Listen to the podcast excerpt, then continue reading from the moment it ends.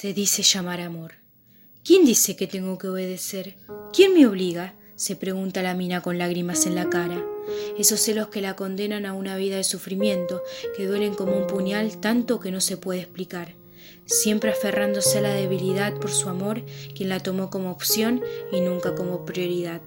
Esa piba que siempre estaba sonriendo y contagiaba alegría comenzó a pagarse poco a poco, alejándose de quienes realmente la querían, entrando en un mundo de maltratos e insultos del que difícilmente saldría. Se conocieron un sábado entre tragos y allí se engancharon.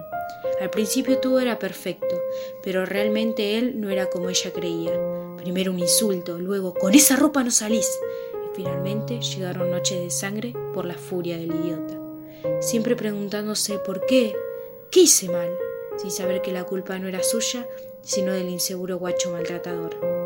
El miedo la agobiaba, cada vez más encerrada, vivía su vida atemorizada por ese joven abusador, quien se excusaba en la droga y el alcohol para pedirle perdón.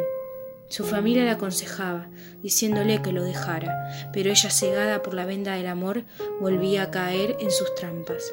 Una y otra vez lo perdonaba, sin saber cuánto se lastimaba, hasta que un día lo entendió. Esa venda que le obstruía la vista se cayó.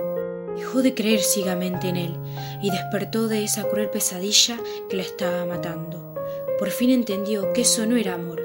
El amor no es maltrato, la violencia no tiene nada que ver con el amor. El amor es un vínculo donde el respeto es mutuo y se debe caminar juntos a la par. Así comprendí que eso no era vida para mí. Ambos merecemos ser felices y recuerda, las malas relaciones no son las únicas que existen.